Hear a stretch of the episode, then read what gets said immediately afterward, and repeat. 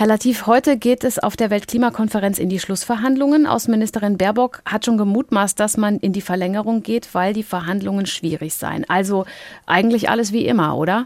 Ja, genau, alles wie immer. Und die wichtigste Botschaft, zumindest für mich, die kommt jetzt gar nicht von der Weltklimakonferenz, sondern die kommt von Wissenschaftlerinnen und Wissenschaftlern, die eben sagen, dass auch 2022 der Ausstoß von CO2 wieder gestiegen ist. Und insofern hat man oder ich jedenfalls das Gefühl, dass man dort zusammenkommt und viele Worte austauscht, aber überhaupt nicht merkt, dass die Welt immer noch in die falsche Richtung geht. Zum ersten Mal stand bei dieser Weltklimakonferenz ja das Thema Loss and Damage auf der Tagesordnung. Das heißt, Industrienationen sollten ärmere Länder des globalen Südens entschädigen, die besonders unter den Folgen des Klimawandels leiden. Ist das kein Erfolg? Naja, also zunächst einmal muss man sagen, dass das ja wohl eine Selbstverständlichkeit ist, wenn das Verursacherprinzip gilt. Wenn ich also, ich weiß es, ob Sie eins haben, aber wenn ich Ihr Auto kaputt mache, bin ich dafür verantwortlich. Und genauso muss es natürlich auch international sein.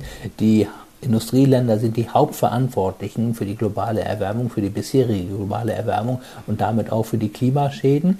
Und dann ist es doch wohl klar, dass die Industrieländer dann auch die besonders betroffenen Länder, das sind meistens die Entwicklungsländer, auch unterstützen, die Schäden zu begleichen.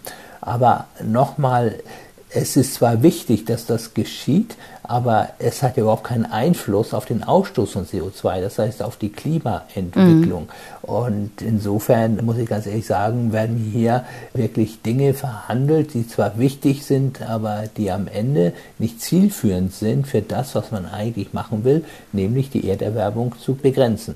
Sie gelten ja eigentlich als hoffnungsloser Optimist, auch wenn Sie sehr pessimistisch auf diese Klimakonferenz blicken. Aber Sie haben es selbst schon gesagt, Sie halten das Ziel, die Erderwärmung auf 1,5 1,5 Grad zu begrenzen, schon lange für nicht mehr erreichbar. Können wir eine Klimakatastrophe überhaupt noch aufhalten? Naja, theoretisch könnte man es noch erreichen, aber dazu müssen die Länder wirklich mal anfangen, ihren Ausstoß von Treibhausgasen drastisch zu senken. Also beim G20-Gipfel auf Bali haben die Staatschefs sich ja nochmal dazu durchgerungen, das 1,5 Grad Ziel zu bekräftigen. Das heißt also die Erderwärmung auf unter oder auf höchstens 1,5 Grad zu begrenzen. Aber dazu müssten tatsächlich die Emissionen, also der Ausstoß von Treibhausgasen innerhalb kurzer Zeit bis 2030 halbiert halbiert werden. Und das ist utopisch und deswegen wird man das auch nicht hinbekommen. Was die Klimakatastrophe anbelangt, wie man es ausdrückt, ist eine Sache. Klar ist, dass wir doch heute schon extreme Klimafolgen zu beklagen mhm. haben, viele Klimatote auch. Und natürlich wird die Welt nicht untergehen, wenn wir das 1,5 Grad Limit reißen. Aber die Verhältnisse werden natürlich immer schwieriger und die Lebensbedingungen auf der Erde, die verschlechtern sich in einem Maße, wie wir es bisher nicht gehabt haben, zumindest wenn wir über die 2 Grad Marke gehen. Ist das Grundproblem, sind es die nationalen Egoismen nach dem Motto, ja, wir wollen das Klima schon retten, aber wir wollen auch unsere Wirtschaft schützen und das bequem haben und deshalb bekennen wir uns nicht klar zum Ausstieg aus Kohle, Gas und Erdöl? Ja, genau, das, das, ist es. Mir hat ein Minister mal gesagt, lieber Herr Latif, äh, das sind keine Klimaverhandlungen, das sind Wirtschaftsverhandlungen. Mhm. Ja, und das schon, ich glaube, vor einem Jahrzehnt oder so. Insofern hat die Welt noch keinen Weg gefunden, wie sie mit dieser völlig neuen Herausforderung umgehen können. Denn wir haben ja hier ein Problem, das es so noch nicht gegeben hat. Alle Länder müssen tatsächlich das Problem angehen. Denn man kann das Klima nicht national lösen. CO2 beispielsweise lebt für eine Ewigkeit in der Luft und deswegen ist der Ort des Ausstoßes völlig irrelevant und deswegen schmelzen ja auch die Pole, obwohl dort überhaupt kein CO2 ausgestoßen wird. Ja?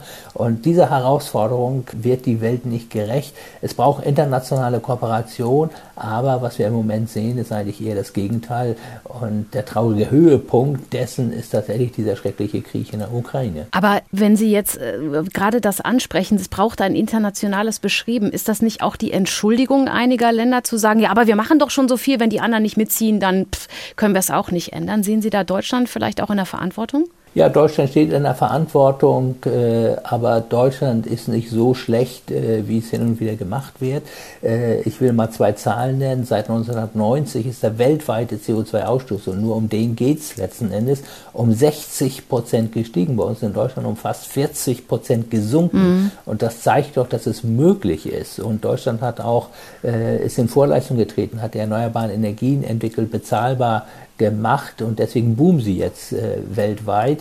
Äh, und das zeigt doch, äh, dass man A, nicht auf den letzten warten kann äh, und B, dass jetzt die Länder, die wirklich was machen wollen, wirklich vorangehen sollten, äh, eine Allianz der Willigen äh, bilden sollten und dann einen Wirtschaftsraum entwickeln, in dem wirklich Umweltstandards gelten, in der floriert, auch wirtschaftlich floriert und wo dann die Hoffnung besteht, dass immer mehr Länder in diesen Wirtschaftsraum rein wollen. Und bei der EU hat es ja schon geklappt, da wollen ja immer mehr Länder rein. Vielen Dank für die Einschätzung, Professor Dr. Mojib Latif. Wir haben über den Weltklimagipfel in Sharm el-Sheikh gesprochen. Warme Worte gegen heiße Zeiten, das Ende der Weltklimakonferenz. So haben wir das Thema heute Morgen genannt hier in HR Info.